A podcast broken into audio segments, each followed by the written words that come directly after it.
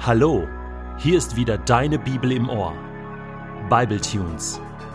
Jeden Tag Momente mit der Bibel und mit dem ewigen Gott. Der heutige Bibletune steht in Prediger 1, die Verse 2 bis 7 und wird gelesen aus der Hoffnung für alle.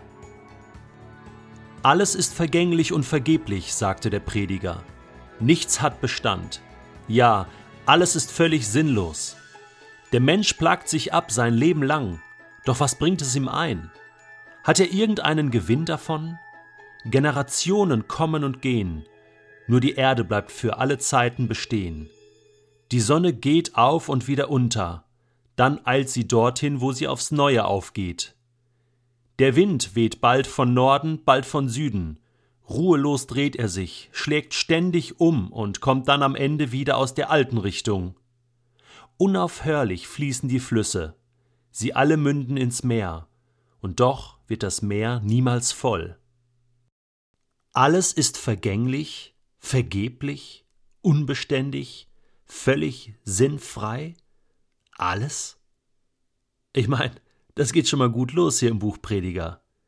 Diese Überschrift, die über diesem ganzen Buch steht, über diese ganzen zwölf Kapitel, alles ist vergänglich. Es macht keinen Sinn, das ganze Leben. Also am liebsten würde ich das Buch wieder zuklappen und sagen, hey, ich habe schon genug Depression. Mir geht's schon schlecht genug zwischendurch. Da brauche ich jetzt nicht noch aus der Bibel solche Sprüche, oder? Aber wir haben ja gesagt, wir wollen uns den Herausforderungen des Lebens stellen.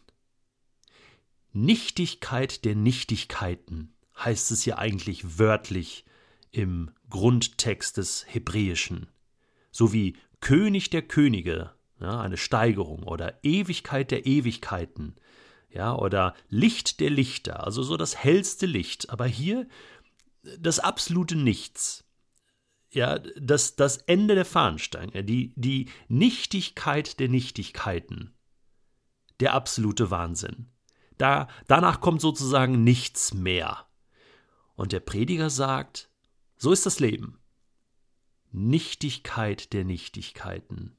Das ist seine Behauptung, seine These. Aber ich habe mich gefragt, welche Perspektive nimmt der Prediger hier ein?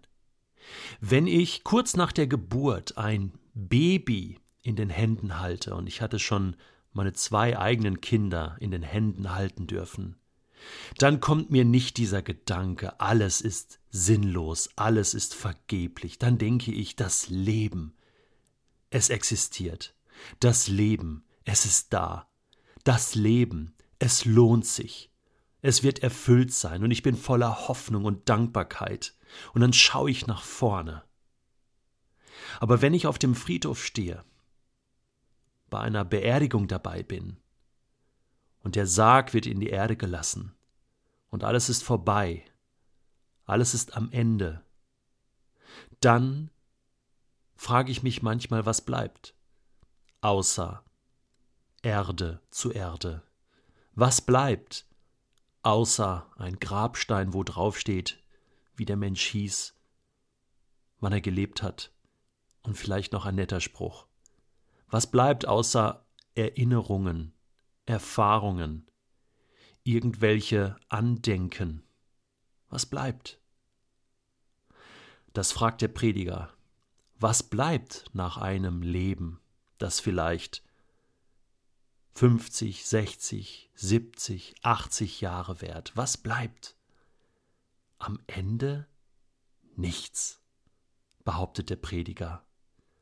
Am Ende gar nichts. Es kommt immer darauf an, welche Perspektive ich einnehme.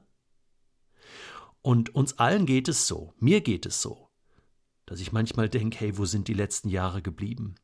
Mir zerrinnt das Leben wie Sand zwischen den Fingern, und je mehr ich es versuche festzuhalten, desto mehr entgleitet es mir. Wie ein Hauch, eingeatmet und ausgepustet. Es ist interessant, dieses Wort Nichtigkeit an dieser Stelle, da steht im Hebräischen Hebel. Ja, das sagt uns jetzt erstmal gar nichts, aber dieses Wort kommt als erstes im ersten Buch Mose vor. Und zwar ist das der Name Abel. Der zweite Sohn von Adam und Eva. Ja, der hieß tatsächlich Hauch, Nichtigkeit. So als wollten Adam und Eva sagen, ja, das ist jetzt unser Zustand.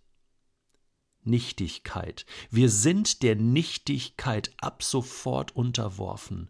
Und das Leben von Abel, das war ein Hauch.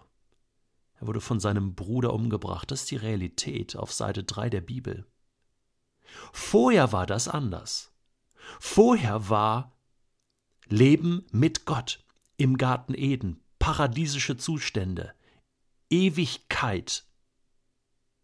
Und wenn ich mein Leben, das zeitliche Leben, das irdische Leben vergleiche mit der Ewigkeit, dann ist alles vergänglich, dann ist alles nichtig, Hauch, wie ein Wind, so kurz, wie ein Fingerhut Wasser geschöpft aus dem Meer. Das ist so wenig. Abel. Abel als der typische Mensch, ein Vorbild für die ganze Menschheit. Jetzt sagt der Prediger, der Mensch plagt sich ab sein Leben lang. Doch was bringt es ihm ein? So als wollte der Mensch durch sein Arbeiten und Plagen und Streben und Jagen nach, nach höherem, diesem, dieser Nichtigkeit trotzen. Ich glaube, es geht dem Prediger hier nicht darum zu sagen, es lohnt sich nicht zu investieren. Er sagt, plagen. Wofür? Wofür plage ich mich ab? Ich kann mein Leben nicht verlängern. Nicht eine Handbreit verlängern, nicht einen Tag. Das sagt auch Jesus schon im Neuen Testament. Und nun kommt es zur eigentlichen Perspektive, dass ich mir überlege, wofür lebe ich eigentlich? Wofür habe ich dieses eine kurze, so nach nichts aussehende Leben bekommen? Diese 70 Jahre, dass ich überlege, warum ich da bin und wofür ich diese paar Jahrzehnte wirklich investiere. Für mich, für mein Lebenswerk, für andere, für Gott. Das sind Fragen, die das Buch Prediger an uns stellt. Ein Vergleich aus der Natur. Die Sonne plagt sich auch nicht ab. Denn sie weiß, ich kreise hier um die Erde, beziehungsweise die Erde kreist ja um die Sonne. Und der Wind, mal kommt er von links, mal von rechts. Und nächsten Tag wieder aus der gleichen Richtung. Das geht ewig so weiter.